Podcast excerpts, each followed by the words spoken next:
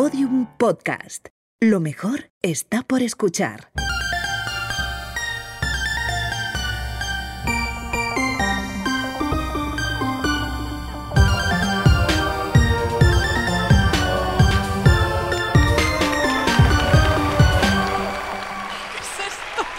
¡Socorro! Eh, Hola. Hola. Eh, bueno, no tenemos el aplomo de verde prato, No maravillosa. lo tenemos, ella. hacemos lo que podemos. Es maravillosa y luego vamos a hablar con ella. Sí, pero eh, espectacular el concierto. Vamos a lo nuestro. Eh, tenemos pánico ahora mismo. Sí, pero todo va a ir saliendo. Sí. Eh, Hola, Ana. hola, Carmen. Eh, estás guapísima. Lo primero, Bueno. estás guapísima. España te sienta de maravilla. La patria de la, de la que nunca debimos haber salido. Nunca. Nunca. Nunca. Pero, a ver, hay que mirar siempre el lado positivo de las cosas. Nunca debimos haber salido, pero salimos porque tenemos espíritu aventurero carmelita. Y eso, ¿Cómo haces, eh, por consolarnos, verdad? Eh, Con eh, cualquier cosita carmelita nos consolamos. qué remedio, qué remedio. Pero bueno, no puedo dejar de contar, esto hay que contarlo, vamos a empezar así el, el episodio. Hay que contar que ayer, porque es que ayer aterrizamos en Barajas, lo primero que vimos fueron dos monjas, creemos que ursulinas, O teatinas, porque tenían mucho, Dudamos. mucho saber estar. eh, que estaban ahí impecables en medio de la T4 eh, y nos lo tomamos pues como la mejor de las bienvenidas, la verdad. En fin, no he pasado por alto tu cumplido. Tú sí que estás guapísima. Es que es pisar, es pisar España y estamos como pues arreboladas. Bastante enseguida. revoladas. Pero ¿cómo no vamos a estar eh, risueñas? ¿Cómo no vamos a estar pletóricas? Si es que estamos, para las oyentes que no lo saben, en Granada. En Granada estamos. Estamos en Granada, sí. Porque nos han invitado la gente simpaticísima del Festival de Jóvenes Realizadores de Granada y aquí estamos. Eh, estamos en el Teatro Isabel la Católica eh, delante de más gente de la que hemos visto en el último mes junta. En el último mes es. solo nos hemos visto a ti y a mí y a los alumnos. Poco- y, ya. y ya. O sea, sí que lo dices y Directamente. O sea, me- no vemos nada ahora, pero me pongo bastante nerviosa. A ver, ¿a ti qué te vuelve loca una cifra, Ana? Dime. Si tuvieras que decir del 1 al 10, ¿cómo estás de pánico escénico? A ver, estoy frisando el 10. No te voy a mentir, estoy frisando el 10 muy por encima de los de la maravillosa Verde Prato, que es que tiene una plomo. O sea, es Es una increíble. delicia cómo se abre el escenario, una presencia. Luego vamos a hablar con ella un poquito a ver si nos da algún consejo. Pero de momento, Granada, que para Eso eso, es. estamos aquí. No me resisto a empezar con las citas, que ya sabes que me enloquecen. Nada. porque para algo estamos en riguroso directo. El otro día estaba yo leyendo justamente una crónica de la historia de Granada. Precisamente, casualmente, Granada. Totalmente casual. Entonces leí una descripción preciosa de la ciudad. A ver,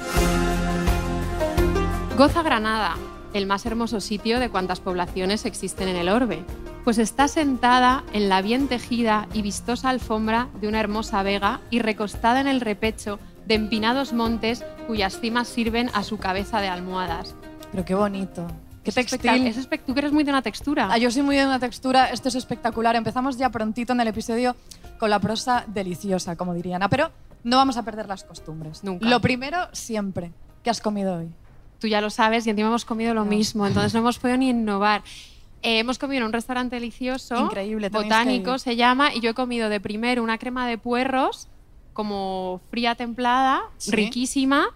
Eh, de segundo eran unos pimientos rellenos de como de carne con un poquito Sí. de arroz y una salsa de tomate que me he acordado de ti porque estaba muy rica y tú Buenísima. eres muy de una salsa de tomate. Me encanta una salsa de y tomate. tres mandarinas de postre. Te- Ni una ni dos, han sido tres. Y es que hemos comido lo mismo. No hemos, no hemos pedido a la vez, ha sido sincronización. Sincronía. Ya, ya es, esto es enfermizo ya. Pero bueno, como veis, el pánico escénico no nos ha cerrado el estómago ni un poquito. Nos hemos comido absolutamente todo lo que Todo. nos han puesto en botánico. Pero te voy a decir, Ana, que nosotras, que somos unas repipis del barroco, somos los repipis del barroco con suerte. ¿Sabes por qué? De todas las que hay, nosotras verdad. somos las que tenemos suerte. El sinfín. las más afortunadas repipis del barroco, porque nosotras, que nos dividimos de forma cada vez más esquizofrénica, la verdad, es bastante Es esquizofrénico, entre la clausura y como la medio farándula, no sé, yo ahora mismo es que no, es que no entiendo nada, eh, lo habríamos pasado fatal si hubiésemos sido actrices faranduleras del siglo XVII. ¿Por qué? Yo te cuento. Cuéntame. En su viaje entretenido de 1603... Corría el año 1603. eso es. Agustín de Rojas cuenta, te cuenta absolutamente todo lo que comían las actrices y los actores que estaban de gira por España en aquel momento. Un pedazo de pan, huevo y sardina, Y luego, si tenían un poquito más de suerte, hogaza de pan, racimo de uvas y una olla de berzas. Un poquito tristura. A mí no me parece, o sea, yo soy una persona bastante austera y conformista, como Ella- bien sabes. Cualquier cosa. Todo me vale, entonces lo de pan, huevo, sardina me parece bastante suculento, pero en cualquier caso, por suerte, no somos actrices ni del 17, ni del 21, ni de, no- ni de ningún siglo. No. Y somos simplemente, como probablemente si nos escucháis ya sabéis, pues unas jóvenes e intrépidas investigadoras del siglo XXI que de manera muy inesperada hemos terminado en un escenario en Granada que estamos felicísimas con esto. Contentísima. Pero bueno, como nuestra única manera de explicarnos cualquier penuria o alegría, de explicarnos la vida en general, para nosotras siempre pasa por volver la mirada a nuestros siglos más favoritos de la historia, Siempre. el 16 y el 17. Cualquier cosa. Así que en Una este- úlcera, una todo, una todo. fiebre. Así que en este episodio, y quizás ya lo habréis adivinado, se lo vamos a dedicar a actrices barrocas. Pero todo esto llevado siempre a nuestro terreno. Es decir, os vamos a hablar de intérpretes eremitas, monjas performers y las cositas que nos gustan a nosotras.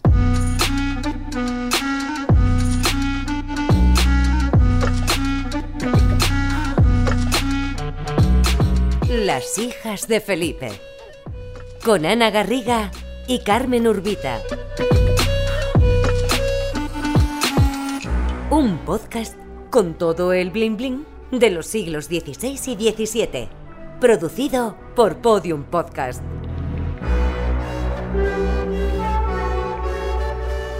Actrices, performers.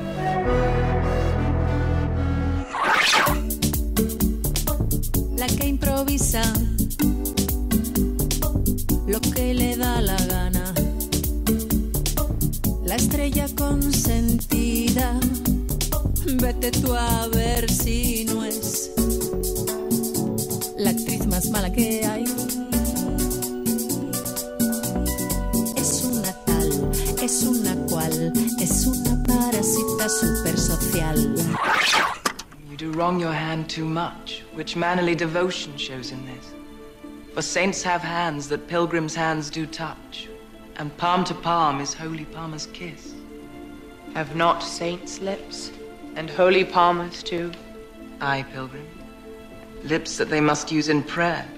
Oh, then, dear saint, let lips do what hands do. They pray. Grant thou lest faith turn to despair. Saints do not move, though grant for prayer's sake. It's you. Suffering cats! Then move not, while my prayer's effect I take. Bueno, Carmen, Sí. cuando se estrenó Shakespeare in Love, Shakespeare enamorado, tú y yo teníamos nueve años.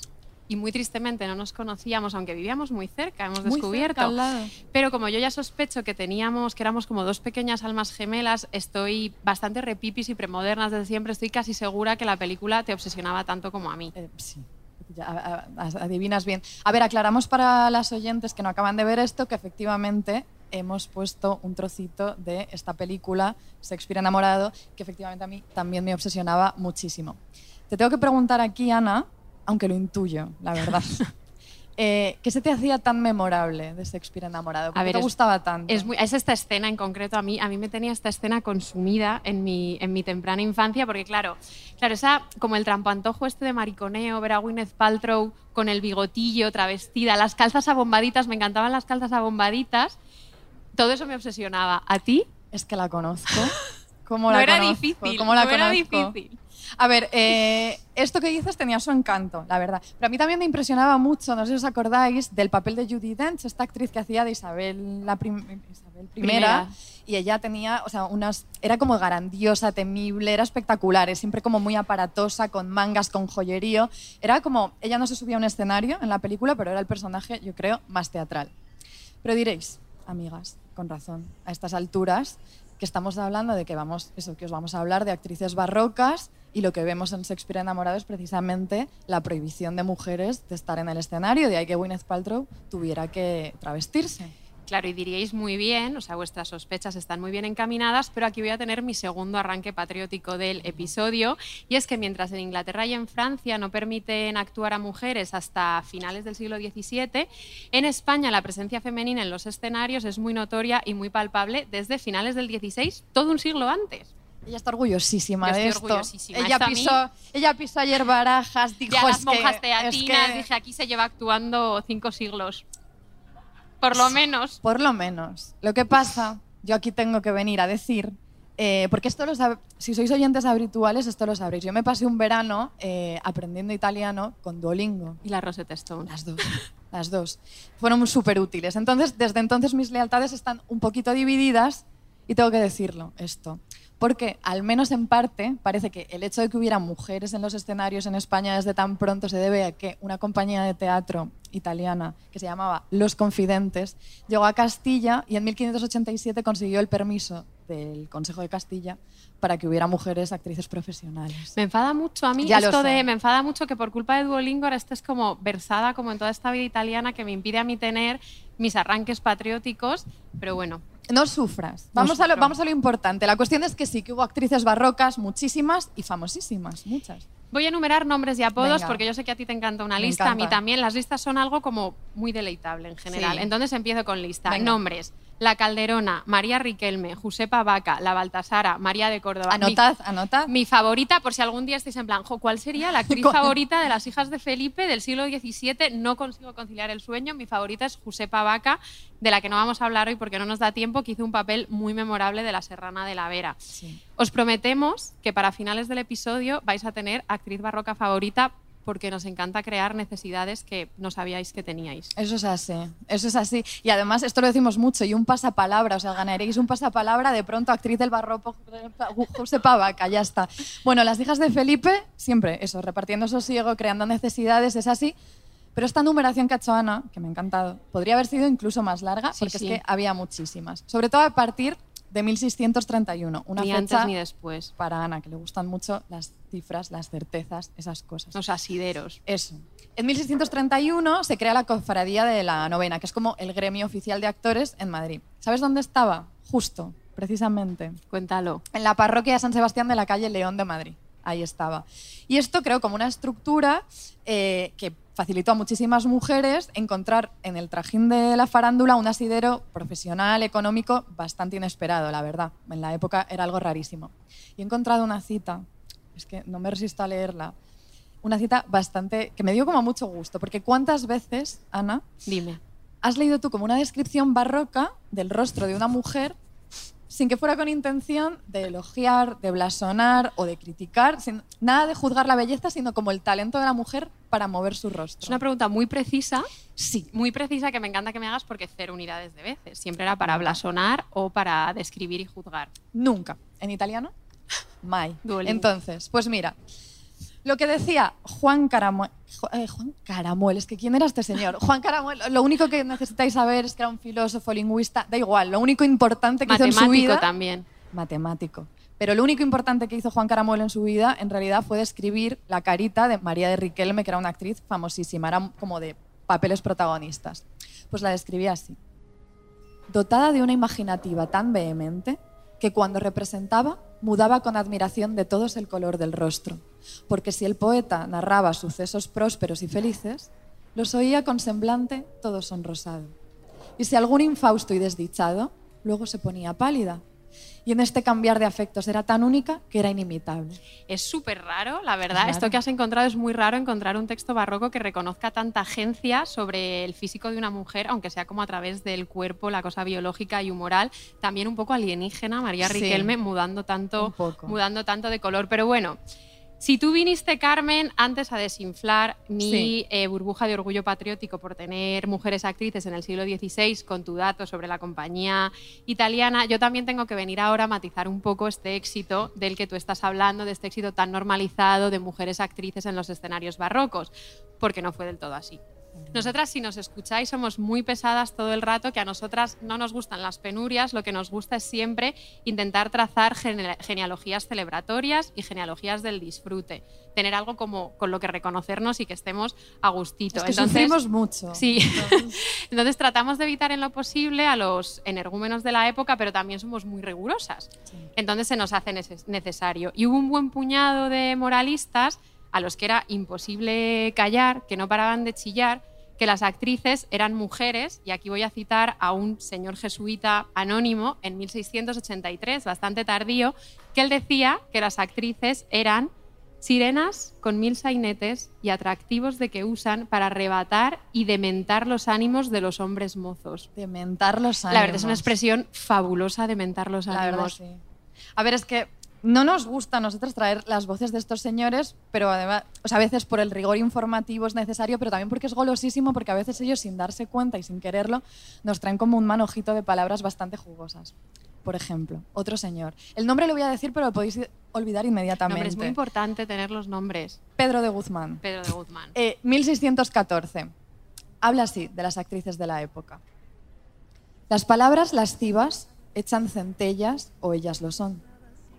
La voz, la música, los afectos, los afeites, la hermosura, la gracia, el talle, el donaire, el cabello, el rizo, el copete, el vestido, el meneo, que aunque parece hecho al descuido, lleva estudiada su malicia y deshonestidad. Todo eso, entrando por los ojos y por los oídos, es fuego, es ponzoña, es secreto veneno, es sutil solimán que tira el corazón del que lo mira descuidado de sí. Esta noche me hago el interrogante y le pongo fin a la impostora, usurpadora. Exijo contigo una entrevista, sospecho plagio a mi señora, mal imitadora. Es verdad que Pedro de Guzmán aquí tiene un momento muy similar a Romeo Santos y se nos hacía bastante eh, irresistible compararlos porque nos encanta Romeo Santos. Este- aprovecho este momento para decir, estamos en el Teatro Isabel la Católica de. Granada hablando de una canción de Romeo Santos, El doctorado, la vida por la borda, eh, nos echan. No Nos nos, echan. echan. Yo te juro que luego lo redimimos y además Santa Teresa decía, Primera mención a Santa Teresa. Santa Teresa decía que si no te regalas un poquito no llegas a ninguna parte. Es que eso es verdad. no llegas a ninguna parte. Pero bueno, esta sombra de sospecha y de desconfianza que Pedro de Guzmán arroja sobre las actrices, la sufrían ellas tanto dentro como fuera del escenario, porque se les solían achacar siempre amoríos ilícitos de todo tipo. El más célebre, y es muy sonado, quizá lo conocéis, eh, es salseo barroco en toda regla. Quizá lo conoce. Puede ser. Fue el caso de Inés Calderón, que es la, la, la apodaron la Calderona, fue amante del mismísimo Felipe IV y madre de don Juan de Austria. Una cosa increíble de la Calderona es que ella, estando embarazada del rey, siguió actuando en Valencia hasta el ultimísimo momento antes, de, antes del parto.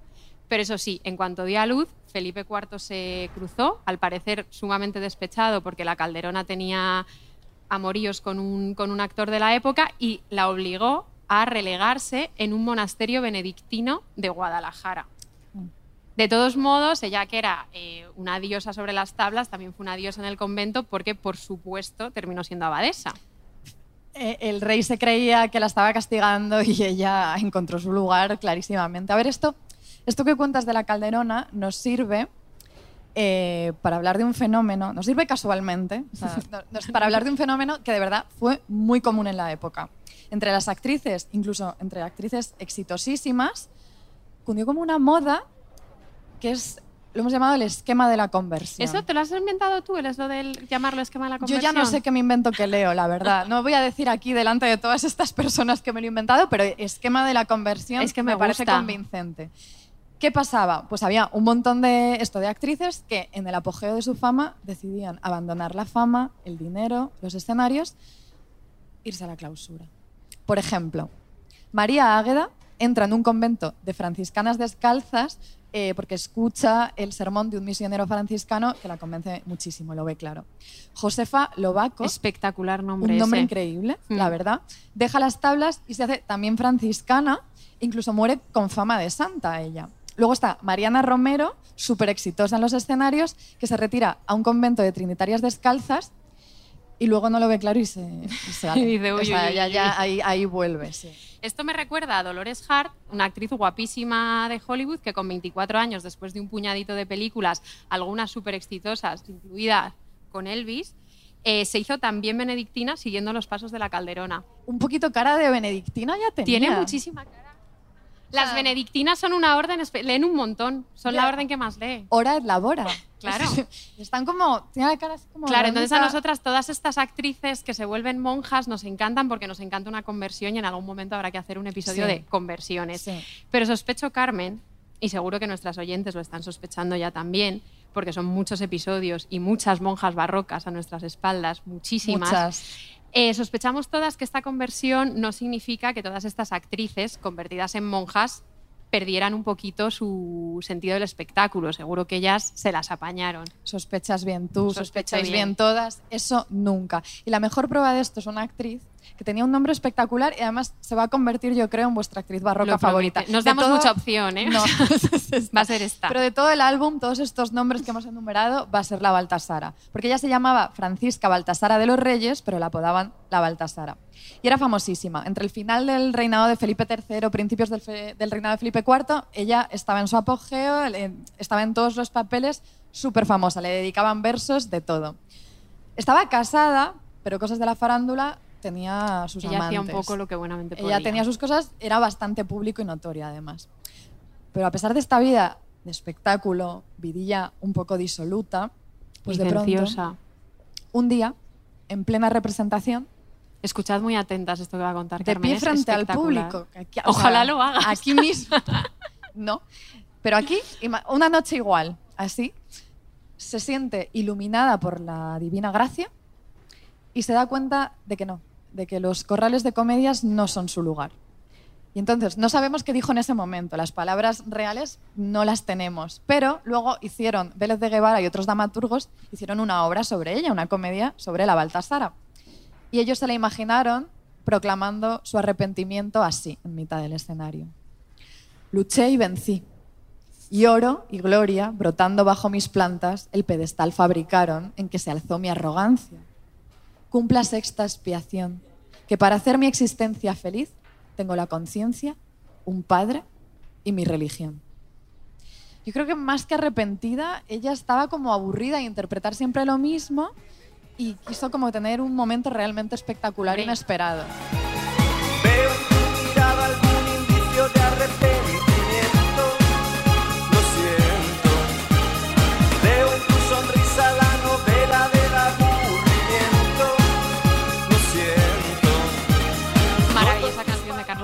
Que nos gusta muchísimo. Arrepentimiento, aburrimiento, esa es la canción. Sí. Realmente no se puede abandonar un teatro, un escenario con más sentido del espectáculo, eso desde luego. Pero entonces ella coge, le llega la iluminación al escenario, coge su, El atillo. su- coge su atillo y se va al convento más cercano, que había uno en cada esquina. O sea, Eh, tampoco claro, era porque es que podía elegir muchísimo, pero es que no, no hizo eso. la tía. No. Lo que hizo fue bastante más impresionante. Ella sí, abandona corriendo la compañía teatral, eso, en, un- en- en mitad del escenario, pero no se va a un convento. Decide retirarse a vivir en una ermita. Una ermita dedicada a San Juan Bautista en la sierra de Cartagena. Ella se va allí. Y vivió, de hecho, allí hasta el final de sus días, pues dedicándose, consagrándose a la, ora- a la oración, a la penitencia y al arrepentimiento, siempre. Bastante extrema la Baltasara, ¿eh? O sea, no, no había término. ¿Cómo eran las mujeres del, del 16 y el 17? No tenían término medio. Bastante nosotras que vimos o enclaustradas trabajando Claro. 14 horas al día sin ver a nadie en Rhode Island. No vayáis a Rhode Island si lo podéis evitar. O entregadas de lleno a la vida disoluta por la geografía española. Entonces, eh, la Baltasara sí que realmente vivió como sola y alejada del espectáculo. No. Te he hecho la pregunta. Ya lo sabías. Pero es que ni siquiera entonces, no. Ella encontró una manera más espectacular todavía de vivir en la ermita. O sea, ya. Porque una actriz, Ana, deja el teatro, pero el teatro no deja una actriz nunca. Y eso. ¿Tú y- qué sabrás? Pues yo, yo, yo- pues es que. el- estoy empatizando muchísimo con la Baltasara, Ana. Yo estoy yo te empatizando dale, muchísimo. venga. Entonces, para empezar, ¿qué hizo ella? No se fue sola a la ermita. Se llevó a Miguel Ruiz. ¿Quién era Miguel Ruiz? Un gracioso de teatro. Y se lo llevó para tenerlo de espectador de todas sus penitencias. porque necesitaba Miguel Ruiz estaría de los latigazos ya. a- tener a Miguel Ruiz como estoy eh, aquí eh, orando, pero por lo menos tener un espectador. Pero es que además se cuenta que pasaron cosas verdaderamente extrañas eh, con ella. Porque, Ana, otra pregunta. Dime. ¿A qué golpe de efecto podía recurrir una mujer del barroco fuera del escenario, pero con muchísimo sentido del espectáculo? A ver, esto lo sé yo y muchas de las oyentes. Deberían. Siempre la respuesta a todo son los milagros. Claro, eso es. Pase lo que pase. Siempre. Y entonces, ¿qué pasa? Que cuando se acerca su muerte, empiezan a suceder extrañísimos fenómenos como de la naturaleza, climatológicos, de todo, empiezan a tañer, tañer, las campanas de pronto, de forma muy inesperada, no se entiende muy bien qué está pasando. Hubo cronistas que escribieron de todo esto, lo publicaron, ella se hizo cada vez más famosa, más incluso que en los Qué lista escenarios. fue. Claro. O sea, ah, y luego la obra de teatro que hemos dicho antes, de Vélez de Guevara. O sea, que hubo actrices que representaron el papel de la Baltasara en la ermita. En fin, un circo, la verdad. Lejos de olvidarse, de quedarse ella como olvidada en el retiro eremita, en realidad, renunciando aparentemente a la fama, se convirtió en un auténtico mito, porque era listísima la Baltasara. A ella eh, vivió en esa, bueno, la se llamaba la Cueva de la Cómica, fue lugar de peregrinación hasta bien entrado el siglo XIX, que era un lugarcito excavado ahí. Y... A lo mejor ahora que estamos como sobre un escenario y nos hemos lanzado un poco a, a esto de las risotadillas barrocas, tenemos que peregrinar un día.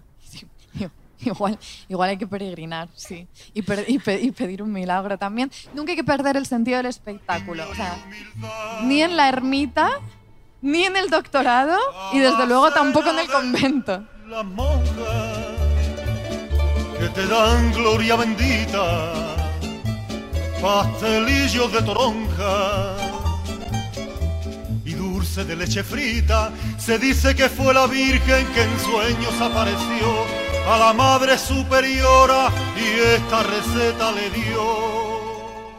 Estoy muy perturbada con este vídeo, aparte de todo, porque hay una monja que parece que lleva como un hábito de látex. No, A es la- que llevan, llevan todas, llevan. Es como un delantal, Porque ¿no? es un delantal porque bueno, están yo llevo cocinando. días perturbada con este Es- asunto. sí. Pero bueno, para las oyentes que incomprensiblemente no habéis peregrinado a Granada a vernos en directo, lo No que acabamos entiende. de ver, lo que acabáis de escuchar es una canción de Carlos Cano que sirve de trasfondo a un vídeo de unas monjas de Beas de Granada que están cocinando y bailando risueñísimamente. Felices.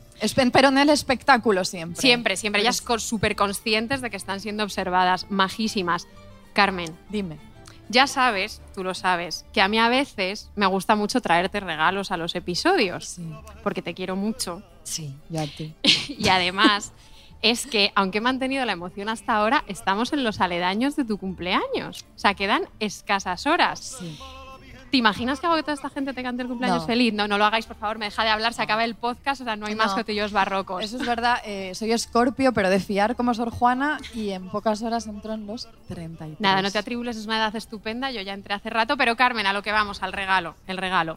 Si yo te dijera que sé perfectamente qué estaba pasando en Granada exactamente hace 348 años, ¿tú me creerías? Conociéndote, te cre- o sea, con todo mi ímpetu, con la fuerza de los mares, el ímpetu de todo, todo. A mí esto me da muchísimo gusto porque ha sido una feliz coincidencia, o sea, no, no, lo, no lo he buscado tan activamente. Bueno, hace 348 años, la semana del 23 de octubre al 1 de noviembre de 1694, Justo, es que justo, justo. es de verdad que ha sido justo.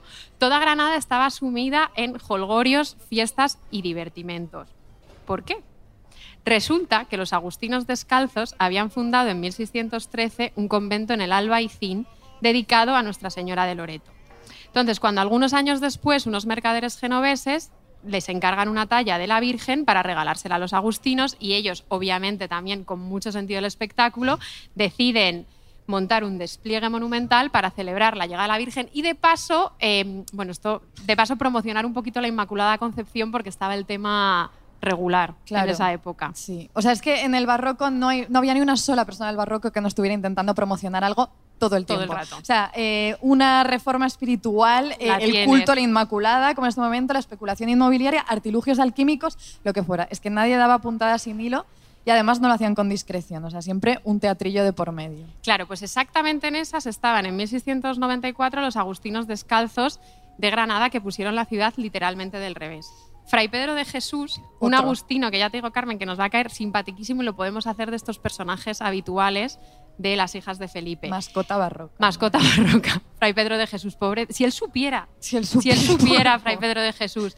Bueno, él te lo cuenta todo en una de esas relaciones que están llenas de maquinaria, arquitecturas efímeras, columnas, poleas, gente moviéndose sin parar de un lado a otro, telas y cientos de miles de texturas, que eso a ti te encanta. Este es mi regalo. Ese es, tu que cómo me regalo. conoce. Ese es tu regalo. Voy a empezar. Venga. Fray Pedro, este agustino descalzo de Granada, todo te lo da con sus medidas y materiales. En la fiesta eh, hay danzas, arcos de 24 pies de alturas, colgaduras carmesíes, pilastras, literalmente todo lo que te imagines, e incluso, y cito, hay un pequeño tablado muy capaz. todo entapizado, estaba formando en él un aposento. Y como tres varas del suelo se descubría una capaz ventana, una capaz ventana, y por ella se registraba una sala bien aderezada y compuesta, donde salían variedad de muñecos a ejercitar entretenidas habilidades que discurrió primorosamente el ingenio, burlescas y serias de danzas de damas y galanes y ligeros matachines. Ligeros matachines. Ligeros matachines. Es que es mi regalo. Sí, somos ligeros, Ligeros matachines. matachines aquí arriba. La verdad es que me encanta que mi primer regalo de cumpleaños sea esta fantasía como algo autómata en, la, en Granada hace 348 años. Pero no todo fueron risotadillas. Ah. Como suele suceder, tristemente, en medio de todo este despliegue celebratorio de los agustinos descalzos, se pone a llover torrencialmente. ¿Llueve en Granada? Mala suerte. Mala Ay, suerte. Pues se pone a llover esa semana, se pone a llover, pero Fray Pedro no pierde el ánimo en ningún momento y no pierde sobre todo su absoluta pasión por Granada. Era súper zalamero. Si hay como mujeres de Granada en la sala, quedaos con esto porque Sí. lo podéis citar todo el rato. Dice Fray Pedro. Las damas granadinas, que todo las hizo airosas la naturaleza, habiéndose prevenido para lucir este concurso y siendo cada una una Venus en hermosura y galas, era lástima el verlas a la inclemencia de los elementos, que sin respeto a su belleza ni a, la costos- ni a lo costoso de sus trajes, les malogró sus lucimientos, quedando convertidas en hermosas sirenas por el mar copioso en que asustadas fluctuaban. Espectacular, Fray Pedro. Eh, es una manera preciosa de decir que esto voy a ser un absoluto Cristo. Sin Dios. Ver a todas estas mujeres con las bocamangas, la todo empapadas, eh, como náufragas, procesionando la Inmaculada Concepción O sea, la por Granada. Pero bueno, todo esto que cuentas eh, no podría ser más escénico y teatral, eso es verdad, pero sospecho que estas damas granadinas, eh, que elogia el zalamero de Fray Pedro, no eran las únicas mujeres implicadas en todo esto. Porque ya mi pregunta a estas alturas del episodio, y la pregunta de todas, es, ¿dónde están las monjas? Claro, la cosa es que en el relato de Fray Pedro las monjas aparecen relativamente desdibujadas en un segundo plano, cosa que a nosotras no nos termina de convencer, No. y están sobre todo relegadas a la posición de mano de obra para abastecer pues, de lienzos, colgaduras, eh, aquella fastuosa celebración que suponemos, no- que suponemos nosotras, y así sería, que ellas estaban observando desde las celosías. Claro, claro. claro. Pero a estas alturas ya sabéis de sobra. Esto lo tenéis que saber. Hay cosas básicas de las hijas de Felipe. Sabéis que detrás de las celosías, en la clausura, es realmente donde se daba siempre lo más jugoso de nuestros siglos más favoritos de la historia. Siempre, siempre. Y claro, este Granada no iba a ser menos en eso, porque resulta que junto a estos agustinos descalzos había unas agustinas recoletas en el Albaicín que llevaban ellas ya años en el sosiego de su clausura, mucho antes que Fray, que Fray Pedro y que los agustinos, celebrando a lo grande, pero en la privacidad de los intramuros, la fiesta de la Inmaculada. Súper pillinas Súper traviesas. Pero lo seguirán haciendo. Lo siguen haciendo, igual si hay gente de Granada quizá lo sepan, lo siguen haciendo. Si hay gente de Granada no, por digo, gente de Granada que sepa como mucho de conventos, que seguro que sí. Siguen haciéndolo. Conocidas popularmente como las Tomasas, Las que es un nombre muy de actriz, como hemos También. estado viendo. Las Agustinas Recoletas de Santo Tomás de Villanueva llevan desde 1636 y hasta el día de hoy renovando un ritual festivo precioso cada 8 de diciembre en honor a la Inmaculada. Ese día, cada monja firma un compromiso individual y voluntario con la Inmaculada Concepción, se visten de, de gala, se ponen capa larga Pero como personal el compromiso. Sí, es de como uno a uno. personal y uno a uno. O sea, no sé cómo será, pues no sé, van allí, firman, rezan. Y se visten de gala con una capa larga sobre el hábito, llenan la sala capitular de, de flores, procesionan dos imágenes de la, de la Inmaculada Concepción que se encuentran a medio camino en uno de los pasillos del convento, leen, cantan, rezan, y esto te va a encantar y os va a encantar a todas. Ese día no cenan en el refectorio, sino que cenan en la sala capitular acompañadas de las dos imágenes de la Inmaculada. Ay. Cenan siempre lo mismo, todos los 8 de diciembre cenan algún entremés, sopa de escarola, pollo siguiendo una receta de la madre fundadora, fruta algún dulce, una copita de vino dulce, cenan eso, se echan la copita de vino y después hacen las elecciones a la priora, siguen de fiesta ya con cantos y bailes más profanos hasta la madrugada, todo eso desde 1636 hasta el día de hoy. Es que, fíjate. O sea, sopa la- de escarola es curioso, llevo un rato pensando Sopa de también. Carola, te- de Carola, no de Escarola, es curioso, pero también esto de O sea, la- que nos, esto nos vuelve locas a nosotras, la rutina, que nos da como un asidero, una certeza, pero también un holgor. Es que en realidad lo que deberíamos hacer igual es salir de aquí corriendo e irnos a las tomasas a que nos hagan un hueco. Igual las novias nuestras que están en el público se oponen a nuestra decisión de integrarnos en las, en las tomasas. Pero bueno, tú que me conoces imaginarás que casi yo me deshago embelesada cuando me entero de todos estos pequeños detallitos con lo que me gusta a mí, un ritual, una comidita, una tradición. Pero es que, la verdad, Carmen, es que el siglo XVII, si no fuera por las tesis inmundas, solo nos daría alegrías. La verdad sí, si no fuera por las tesis. Estamos poniendo las tesis hoy, No. que en fin. Pero la verdad es que si el barroco en realidad siempre nos anima, nos dilata el corazón. Como decía María Jesús de Ágreda. María Jesús de Ágreda siempre presente. Pero yo te conozco tanto que estoy convencida de que tú esta noche no has pegado ojo. es que no ha pegado ojo ella, seguro, hasta que no ha descubierto quién era la monja que tuvo la idea de empezar todo este holgorio. Eso es así, eso fue así. Eh, yo no podía resistirme a saber quién había sido la monja que había fundado ese convento y había dado pie a ese ritual festivo anual. Y es una monja nueva. Nueva monja. anotad, Nueva monja que traemos nueva. aquí en primicia, monja que no conocíamos. Antonia de Jesús. Fundadora de las Agustinas Recoletas de Andalucía, funda dos conventos en Granada y dos en Cádiz. Y aquí, Carmen, ocurre una cosa que nos viene sucediendo, que nos ha pasado más de una vez, y es que tristemente las genealogías onomásticas, me encanta esa palabra, las genealogías onomásticas de las monjas son un problemón. Son un problema. Hay, demasi- hay demasiados nombres que se repiten, demasiadas Marías de San José, demasiadas Marías o Magdalenas de San Jerónimo. O- o- la verdad, ojalá se llamaran todas eh, Petronila de las Llagas. que es mi nombre de profesa. Es ella. Y así ya todos lo tendríamos clarísimo. Bueno, claro, pues resulta que hasta Antonia de Jesús le llegan sus arrebatos fundacionales de estos cuatro conventos que fundan Andalucía por haber leído precisamente a nuestra Santa Teresa, que ya llevaba un porrón de años canonizada. Total, que me puse a indagar y me topé con una pequeña autobiografía espiritual supuestamente suya, que era absolutamente deliciosa porque tú la abrías y te encontrabas, bueno, la abrías en, en- todo esto está en Google Books, todo está digitalizado, Haces clic. la abrías y te topabas una Antonia de Jesús atormentada, arrastrada por los pecados del mundo, no quiere saber nada de ser monja, no tiene ningún tipo de vocación. Tanto es así que cuando profesa como novicia, dice ella textualmente, que estuvo ella allí como los papagayos, hablando y no sintiendo, ninguna vocación. Es que esto vamos a ser tú y yo cuando por fin, si eso pasa, defendamos la tesis. Estás tú mucho papagayos peor con la tesis absolutos. que yo, hay que Sí. dejarlas tranquilas, Sí. ellas se van haciendo. Ah. Hasta, hasta- ellas, están, ellas están haciendo. Bueno, hasta que un día Antonia de Jesús, atribulada y penitente, le llega por fin una epifanía espiritual, como suelen llegar las epifanías, que es casi siempre por la vía del disfrute, Claro. La, la revelación del bienestar. Es que me pongo hasta nerviosa contando esto. Atención a, la, a cómo le llega la, la vocación a esta monja que mientras se hacía Es que novicia... está nerviosa de verdad. Dice- está moviendo la pierna. Dice, esto, esto le mandé un audio a Carmen a las No, no. Bueno, bueno, yo estaba Los emocionada. nervios son reales. Habiendo venido unos comediantes a celebrar las fiestas del Corpus a este lugar, representaron una comedia de mi Santa Madre Teresa de Jesús.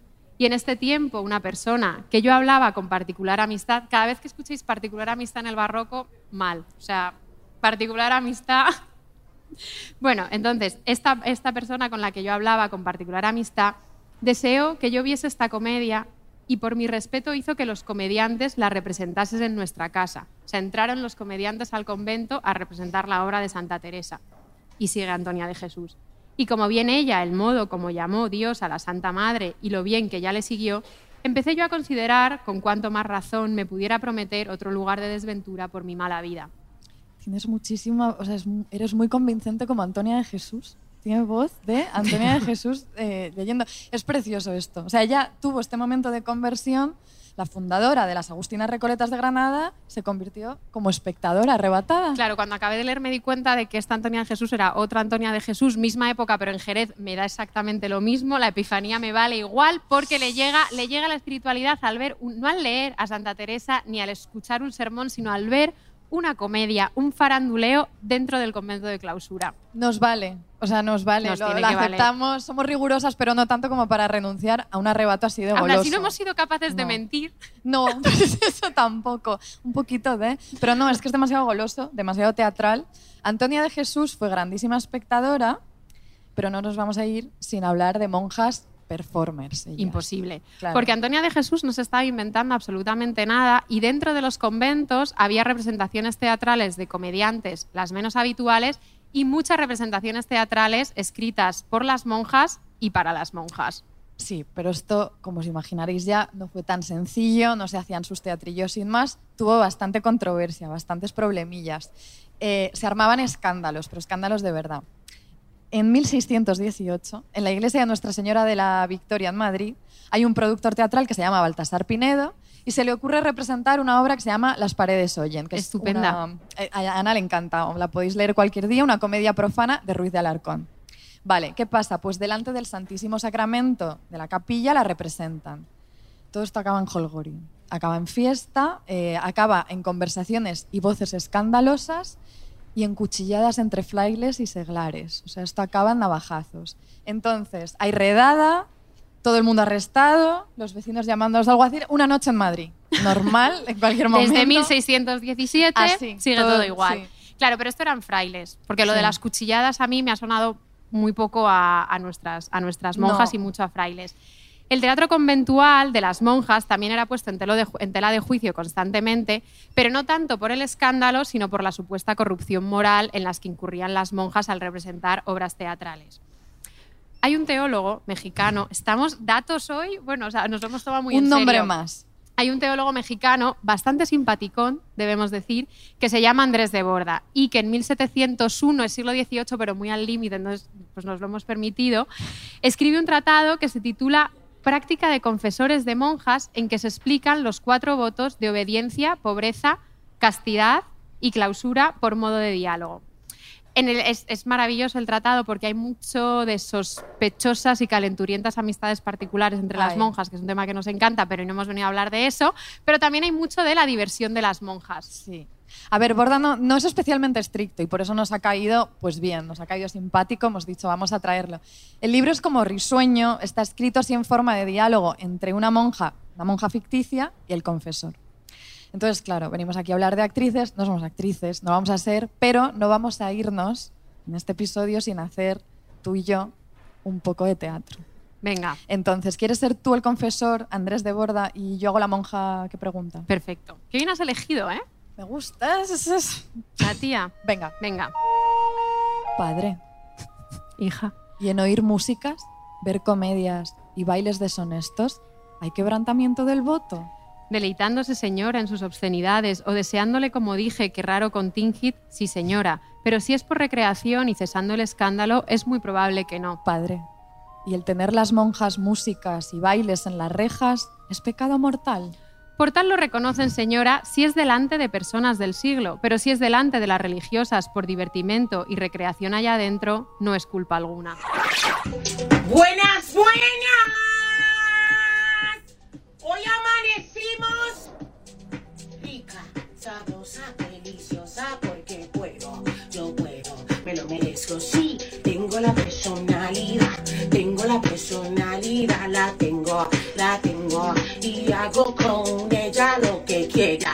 Espectaculares, o sea, ni confirmo Wow. ni desmiento que esté sumamente obsesionada con esta comunidad de monjas argentinas en TikTok. Eh, la recomiendo muchísimo. No sé qué opinaría Andrés de Borda, No sé. pero ellas están recreándose entre Ellas ellas, están en el felices, convento. ellas se lo están pasando bien. Eh, hay que hacer aquí un aviso, ¿Qué aviso? un aviso para las amigas que no están aquí presentes. Es verdad, perdón. Incomprensiblemente, hago de intérprete. Lo que acabamos de ver pues es un TikTok de unas monjas mercedarias del Niño Jesús. La orden es como de broma. O sea, esas órdenes como nunca... En TikTok nunca ves una orden de monjas de verdad. Si hay no hay una- una carmelita, no hay una franciscana. Ana, nos puede estar escuchando una mercedaria del Niño Jesús ahora mismo. Y, en fin, no, no, no. Todas, o sea, unos TikToks así no los puede hacer alguien que no merezca muchísimo la pena. No, bueno, sí, la pero seguimos haciendo de intérpretes. Bueno, que ellas son unas auténticas estrellas de Internet, estrellas de TikTok. eh, buscadlas. Pero bueno, vamos a volver Claro, a Madrid. así como esto que habéis visto vosotras aquí ahora, este TikTok, así Claro. me imagino yo un poco el convento de Trinitarias Descalzas de Madrid hacia 1670. el Exactamente igual. Exactamente igual. Sí. Porque en las Trinitarias vivía ciertamente una superestrella del barroco, que es Marcela de San Félix, la hija de Lope de Vega, aunque a nosotras Lope hoy lo dejamos aparcado, No. se llevaban muy mal, además, tenía muy mala relación. Marcela se dedicó en cuerpo y alma a la composición de teatro conventual que escribía pensando en sus hermanas de religión. ¿Y qué quiere decir esto? que claro, hay un montón de chistes internos, de rencillas, de pues bromitas de una despensera un poco tacaña, una tornera que no se entera de nada, que ahora se nos escapan a nosotras en la lectura, pero claro, que todo compensa por imaginarnos esas trinitarias descalzas, Marcela, Sor Francisca Santa Teresa, Jerónima del Espíritu Santo, Todas las amigas. entregadas a la recreación, hecha por ellas y para ellas, o sea, una sociabilidad súper cerrada de la diversión. Claro, y aquí se viene un momentito de anacronismo estratégico, que es una cosa que nos encanta a nosotras, como echar una es mirada. básicamente hacer lo que nos da la gana. lo que queremos, echar una mirada un poquito sospechosa al pasado, un poquito. Porque Marcela de San Félix escribió, además de esto que contaba Ana, unos coloquios espirituales y en uno de ellos, eh, uno de ellos está protagonizado por tres personajes que son amor, oración y tibieza. Tibieza me gusta. Es que Tibieza es muy buen, es buen personaje. Y llevaba a la escena, eh, a la escena del convento, un triángulo de amor teológico bastante intenso, súper apasionado. Y para poder interpretar amor, una de las monjas tuvo que sacar del arca de los trajes su atuendo masculino y travestirse. Claro, entonces lo que a nosotras nos ha quedado a día de hoy, si lo leéis, en realidad es un texto bastante pesado y alegórico y como, como mucha teología, pero claro, no podemos por menos que deshacernos pensando que lo que las monjas veían en realidad era tres monjas, una de ellas travestida, como Gwyneth Paltrow hace un segundín, que claro, que era un drama alegórico, pero en realidad lo que veían sobre el escenario del convento eran tres monjas enzarzadas en apasionados desplantes, arrebatos de celos, enamoramientos, delante de sus compañeras trinitarias que casi seguro estarían pensando pues, en todas las amistades particulares Claro. que recorrían los conventos. Que había, ¿eh? Las había. Había, había muchas. Estoy pensando, ¿tú te imaginas que toda esta gente se vaya a casa y se busca en Google co- coloquios espirituales? Y se No son súper entretenidos, eh, la verdad, esto se lo tenemos que decir. ahí, tibieza, tal, y se ponen a leerlo. Me la Bueno, pido. Pero no quiero que nos vayamos de aquí sin sacar eh, un poquito más de provecho de mi italiano, de mi Duolingo, de mi Rosetta Stone. Venga, Vale, dentro Italia. dentro de la Toscana, monjas italianas, porque me han caído fenomenal también. Tú sabes, y tú- además tú me apoyas. En Yo esto, te apoyo muchísimo en esto, en tu aprendizaje italiano, pero claro, sitúanos eh, monjas toscanas, de cuándo eran orden, pues todo lo que hay que... la Todo- todos los datos. todos Yo sabía datos. que Ana me iba a pedir absolutamente todas las fechas, todos los datos. Lo siento muchísimo, no te puedo dar todo. O no, no puedo traer Sí todo. que puedes siempre. Pues no, pero vamos por partes. Fechas específicas no tengo porque, a ver, esto sale de 24 obritas. 24 es una barbaridad. 24 obritas conventuales, 24 obras llenas de personajes de monjas haciendo su teatro en, en los conventos. No sé si os dais cuenta. de esto, No sé la gravedad del asunto. Pero bueno, se sabe poco más. Como que son anónimos, no se sabe poco más. Sí se sabe, con, eso, con esto te tranquilizo, que pertenecen a nuestros siglos más favoritos de la historia. Eso es así. Entonces, ¿Y eran? dominicas. Eh, Esto vale. sí. Estamos en la Toscana y eran dominicas. Hay una monja super influencer, bueno, no, o sea, super influencer, que se llama Sor Lucía Caram, que no es, no es teatrera, pero sí muy televisiva, a la que Carmen y yo contactamos por Twitter una vez y nos dejó en azul. Nos dejó en visto. Cuando una dominica te deja en visto. Es una pena que arrastramos. Fuerte esta. Pero bueno, volvemos a la Toscana. Ellas no nos defraudan. Vamos a hablar de una comedia. Una. De estas 24, hemos traído una. Porque, en fin, A ver, escucho, estar aquí. escucho muy atenta el título de la comedia. Comedia overo tragedia di Santa Teodora Vergine Mártire. O sea, te cundió muchísimo el Duolingo. Todo aquel. Duolingo. Pero bueno, como te decía, estas obritas son anónimas, pero hay sospechas, sospechas a las que yo me aferro mm, con toda la fuerza que tengo, de que en realidad la autora es una mujer, una dramaturga que se llamaba Antonia Tanini Pulci. No tiene nombre de monja, ¿eh? No era monja. No era monja, ella era dramaturga y compuso muchas obras para las monjas. Porque una cosa, esto, si sois oyentes habituales también lo sabéis, nos encanta hablar de los conventos como espacios porosos. Por Carmen dice la palabra porosos Porosos. muchísimas Entonces, veces al día. no estaban tan en la clausura, tenían obviamente sus contactos, pero especialmente había muchísima comunicación y círculos de cuidado, regalo e intimidad entre las mujeres de la clausura y sus amigas, su familia, en fin, las mujeres de fuera. Pues Antonia Tanini Pulci, eh, vamos a imaginar que era ella, yo creo que ella es la autora. Bueno, pues debía conocer perfectamente las rencillas, todos los odios internos que había en este convento toscano todo lo que alborotaba a las dominicas. Y entonces ella se imagina, con bastante acierto yo creo, pues que la, la felicísima ocasión de representar una obrita en el convento podía suponer también pues, un motivo perfecto para avivar todas esas envidias, todas esas inquinas ahí, pues era el momento de detonar todo. La tragedia de Santa Teodora se abre con dos monjas que se quejan muchísimo. A ver, Dicen, estoy colmada de rabia y enojo, y tengo mil razones. Somos ocho de nosotras con versos para leer, pero solo quieren vestir a tres con ropajes a menos. Y recaerá en nosotras dos el vestir mal, para grandísima burla de las demás monjas del convento. pobrecitas, es que serían vanidosas como nosotras, Es esas que- dominicas, y claro, pues en el arca de los trajes no había trajes para todas y unas iba- iban hechas ahí. Nadie, nadie quería salir hecho un cuadro, Claro. obviamente. En fin.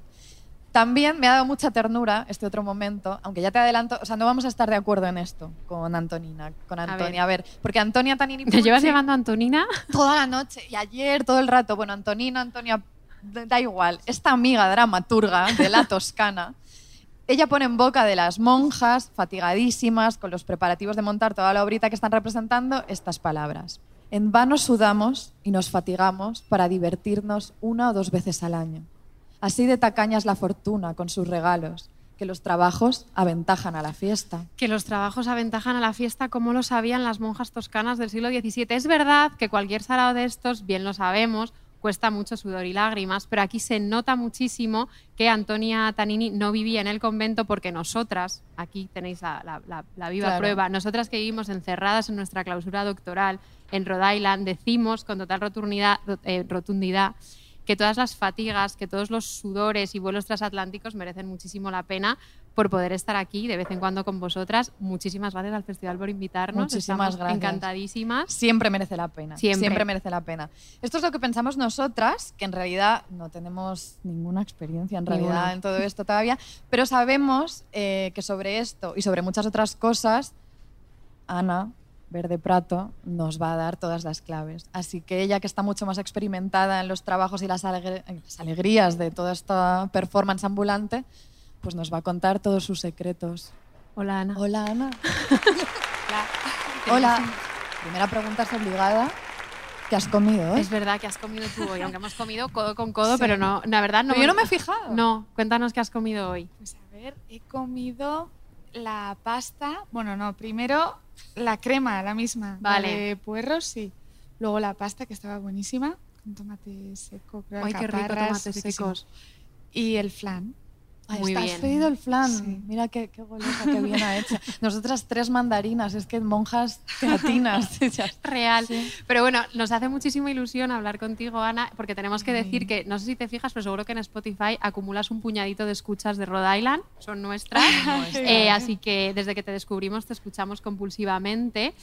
Y bueno, primero, es una pregunta, es un poco una pregunta quizás enrevesada, pero así nos la quitamos de en medio.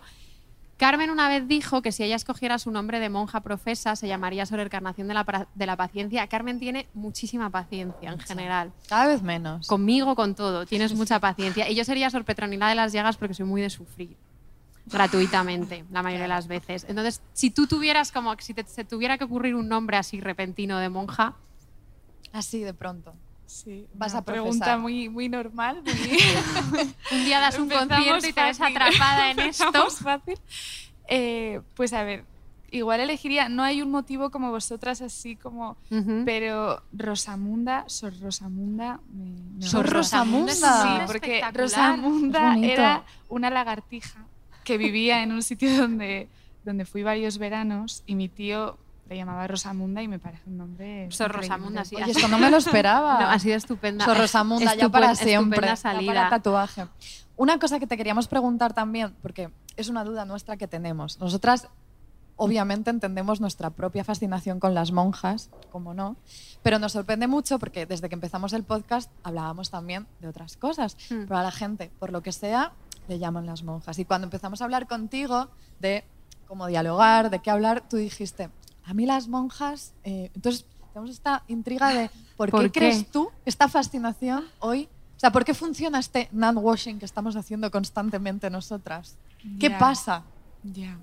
Pues a ver, no sé qué pasa, pero a mí también me encantan porque me parece una figura súper enigmática y como que tiene que haber ahí tanto, o sea, como tanta libertad, en realidad es, es curioso, es paradójico, ¿no? Porque tú ves una monja y no, no, no te parece el sumum de la libertad, pero bueno, como que no sé, en ciertos tiempos yo estoy segura de que... de Claro, que en los nuestros, sí, en los claro. nuestros está...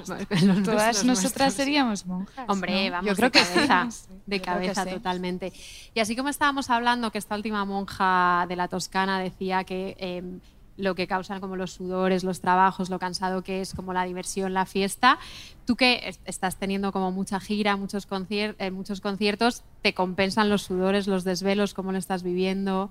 Sí, a ver, claro que me compensan. O sea, sí que es verdad que me da pena a veces que no puedo en realidad hacer tanta, tanta fiesta y tanta cosa, pues por la voz, porque Claro. tienes que ir al día siguiente súper pronto a no sé dónde, ¿no? Esas cosas son las peores. Ya. creo. Hay una cosa que repetimos todo el rato y no lo hemos dicho hoy. No, no lo hemos dicho Nosotras hoy. repetimos constantemente. eh, cualquier cosa que te esté pasando ahora a ti ya le pasó a alguien, probablemente una monja, en los siglos XVI o XVII. Entonces, no sé si tú, escuchando pues, las cosas de la Baltasara Eremita o de, pues, de todas estas mujeres de las que hemos hablado, ¿hay, hay algo que hayas dicho? Mira, como yo. Estuve a punto en el escenario de tener una revelación. me voy. Hay muchas cosas y luego hemos hablado como, como mucha cosa como litúrgica y como muy ritual claro. en tu manera de Sí. presentarte en el escenario. Claro, es que a mí me pasa que sí que siento una identificación muy grande con, bueno, no con las monjas, sino en realidad eso es como con cierta parte así espiritual o como de sentimiento religioso, pero de esa manera, ¿no? O sea, como en un sentido como de, no sé, como de lugar simbólico así sagrado que puede tener la música cuando, cuando nos conmueve o cuando, yo qué sé, como esa parte como elevada, ¿no? A la que te Ujú. puede transportar. Pues en ese sentido es algo que sí que he buscado mucho con, con mi música o, bueno, algo que lo toque, ¿no? De alguna manera. Y como que sí que en ese sentido, me, todas estas historias que habéis contado, de de repente el retiro este de, de la Baltasara, bueno, que me ha encantado el detalle de que se ha llevado al, Al chaval. gracioso para que lo mire. O sea, Eso es No vaya a orar para nadie, obviamente. o sea, me ha encantado. O sea, mi madre es actriz y bueno, es que me ha parecido súper de mi madre. bueno, mamá, no- espero que no escuche esto. Pero bueno, o sea, no como de me voy, pero te tengo aquí a ti. Pero eso que eso, eso no, no me veo, pero, pero sí, el punto este de, de retiro, Mm. sí. ¿Y tú crees que igual que.? Porque estaba pensando. O sea, claro, es difícil hacer la comparación a veces, pero entre tu presencia en el escenario, que estábamos ahí, estábamos alucinando. Claro, con- espectacular, ¿eh? O sea, la presencia, ella, ella completamente sola, porque eliges estar completamente sola, no tener a nadie ahí, como tú, sosteniendo todo. ¿Cómo llevas como.? O sea, ¿no sería un poco como para la Baltasara la cosa entre el escenario, la ermita, pues no sé, estar aquí de pronto en Granada haciendo esto tú sola en el escenario y luego, no sé, el estudio de grabación? la grabación, un componer, como la soledad de... O sea, decís a ver si es parecido. O sea, o cómo O- transitas entre un... O cuál Vale. disfrutas más, cómo transitas de un espacio a otro. Si te gusta el espectáculo y que haya gente aquí viéndote, te creces, A mí me obvio, encanta, a mí me encanta porque es como una manera de llevar, o sea, soy- yo por ejemplo soy una persona que muy fácilmente se, se aísla como en su mundo, ¿no? Y estoy ahí creando y es- se me hace muy fácil ese aislamiento o estar sola. O, entonces me gusta mucho la parte de de repente enfrentarte pues a la gente que te está escuchando, te está viendo en ese momento, porque me parece algo como muy emocionante, pero también como que contrastas un poco, ¿no? O sea, Hmm. hasta qué punto estoy sola aquí, ¿no? O sea, como que Ya. es... Es tan distinto a nosotras con el doctorado. Piénsalo. Todo el rato el doctorado, estamos martirizadas por el doctorado. Pero bueno, hablando también de esto que comentabas ahora y que, está, y que mm, estábamos como que tanto, tanto en tus videoclips como cuando te subes al escenario, eh, no es solo, o sea, no solo cantas, sino que hay como mucho de, eh, hay mucho de performance. O sea, tienes, o sea, cómo, cómo has ido desarrollando todo eso. Era como un esquema que tenías más o menos pensado, la idea de combinar, pues es una idea pues más performativa de, de lo que es la canción con. Pues, a ver, para mí lo más importante, que además eso sigue igual ahora, o sea, es el estar sola en el escenario, ¿no? O sea, para mí era algo como muy importante porque sí que me parecía que era ese concepto es algo real de principio a fin en mi proyecto, ¿no? O sea, lo compongo sola, salgo sola a escena, lo defiendo sola y voy creándolo en directo sola. Eso para mí era importante que se viera literal. Y, y luego, pues, lo demás, no sé, es como que para mí es súper distinto las dos fases, ¿no? Pero Pero bueno, sí, o sea, lo disfruto, lo disfruto mogollón. Igual eso era lo que quería la Baltasar en la ermita, estar como el espectáculo ella sola, sin repartir Claro, con claro, con el gracioso viéndola dándose latigazos y voy, ya. A hacer, voy a hacer una pregunta. Iba a decir, fíjate, me, me voy a corregir. Iba a decir una pregunta un poquito frívola, pero no es frívola porque si algo hemos visto en este podcast es que cosas como la ropita, todas estas cosas hombre, son todo súper cuenta, importantes. todo cuenta. Estábamos en el camerino, hemos visto el vestido de Ana y hemos dicho, "O sea, qué bonito. Entonces, eh, tú tienes como las monjas en el convento un arca de ropajes donde vas sacando ahí. Total. Y tienes como apegos, porque una cosa que también nos gusta mucho en el podcast y que es realmente muy premoderna y muy barroca es como el, un apego muy afectivo y muy visceral y muy ritual a los objetos y las prendas de ropa. O sea, tú tienes como tus pequeños amuletos cuando sales al escenario, como algún... No tengo amuletos, pero tengo un rollo como muy así con... Es que claro, no es de objetos, no os voy a dar lo que queréis. Pero No, bueno, es... seguro que sí. pero es con costumbres, o sea, nunca bebo café el día que toco, ni Ajá. bebo alcohol antes de tocar. O sea, de Prohibido. coña, porque Eso es yo creo que, claro, o sea, pero me entraría la paranoia, ¿sabes? Como de, estoy súper nerviosa, ¿ves? Por beber café, o estoy, ¿ves? Estoy rara, no voy a darle al... ¿Sabes? Como Claro. que todos los fallos los achacaría a eso. Y eso es así como mi única cosa un poco... Pero Claro, lo demás, la ropa y eso, sí, sí. Sí. O sea, para mí es súper importante, claro. me parece igual de importante. Bueno, pues Sí, ya, sí, no sé, tenemos muchísima, muchísimas pistas, pero tenemos un deseo. Te podemos pedir. No, pero antes yo le quiero hacer otra pregunta. Por antes. favor. Antes del deseo le puedo hacer... Es que antes has comentado cuando estás, nosotras lo habíamos escuchado en una, en una entrevista tuya, pero además eh, antes estabas también comentando, antes de tocar una canción, que todo el disco, que también, que no es un disco como que hay como un hilo narrativo entre las canciones y que te lo planteas como una historia en la que cada canción Ah, es sí. la voz es la voz de un personaje y es verdad, y hablando con Carmen el otro día me decía, es como... Y tú también lo dices como muy operístico, que tiene mucho de teatro, mucho de, mucho de performance. Entonces, bueno, ya has contado un poco, o sea, cómo te vino la idea de estructurarlo así y por otro lado, malabar absoluto, ¿te podrías imaginar como alguna voz de monja dentro del disco? Te pregunto, Por favor, forzando por- un poco. No, no puedes decir que no, obviamente. ahora Claro mismo. que sí, yo me imagino como coros de iglesia, o sea, todo, a ver, me parece que encajaría perfecto. Sí, y, y bueno, así en plan conceptual voz de monja, pues, pues también, ¿por qué no? ¿Por qué no? La chica es bastante monja en mi cabeza. La ¿Ah, chica que canta, sí. Cómo vive su amor es muy así. ¿Le pones cara? No.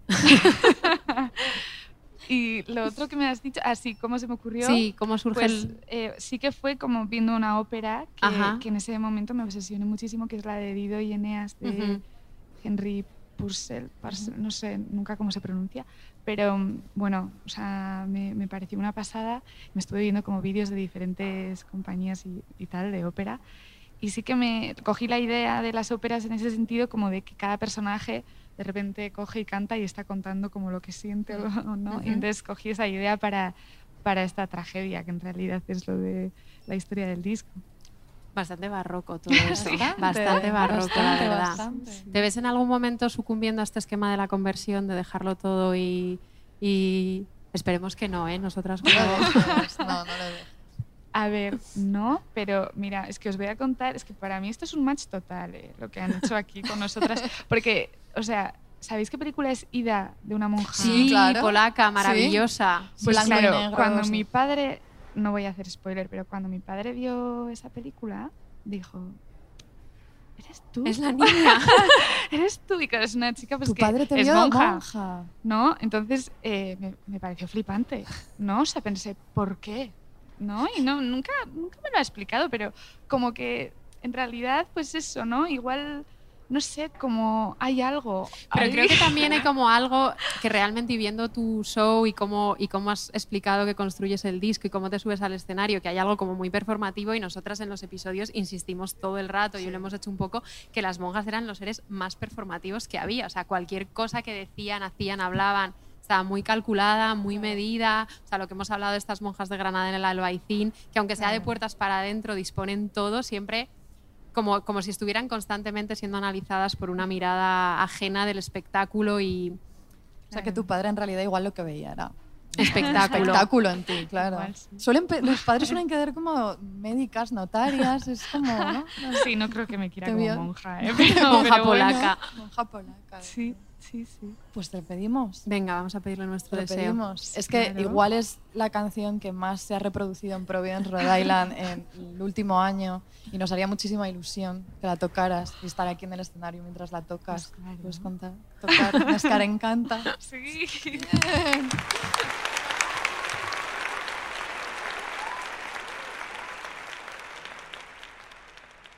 Papi, papi, tienes algo que no tiene nadie.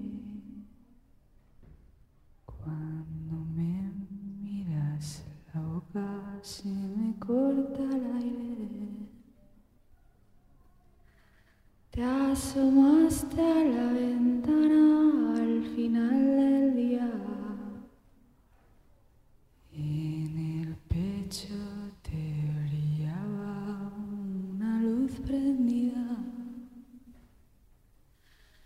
Qué hermoso era tu pecho, una blanca luna.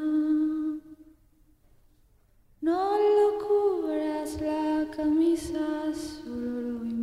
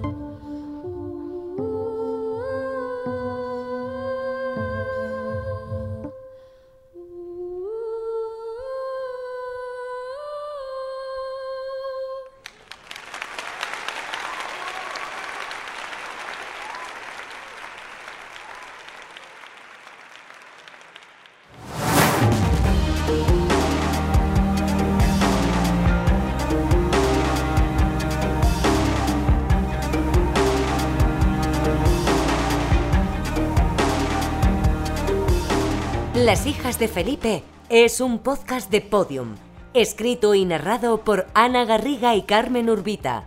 Edición Ana Rivera. Diseño sonoro Elizabeth Búa. Jefe del proyecto Jesús Blanquiño. Producción ejecutiva Lourdes Moreno Cazalla.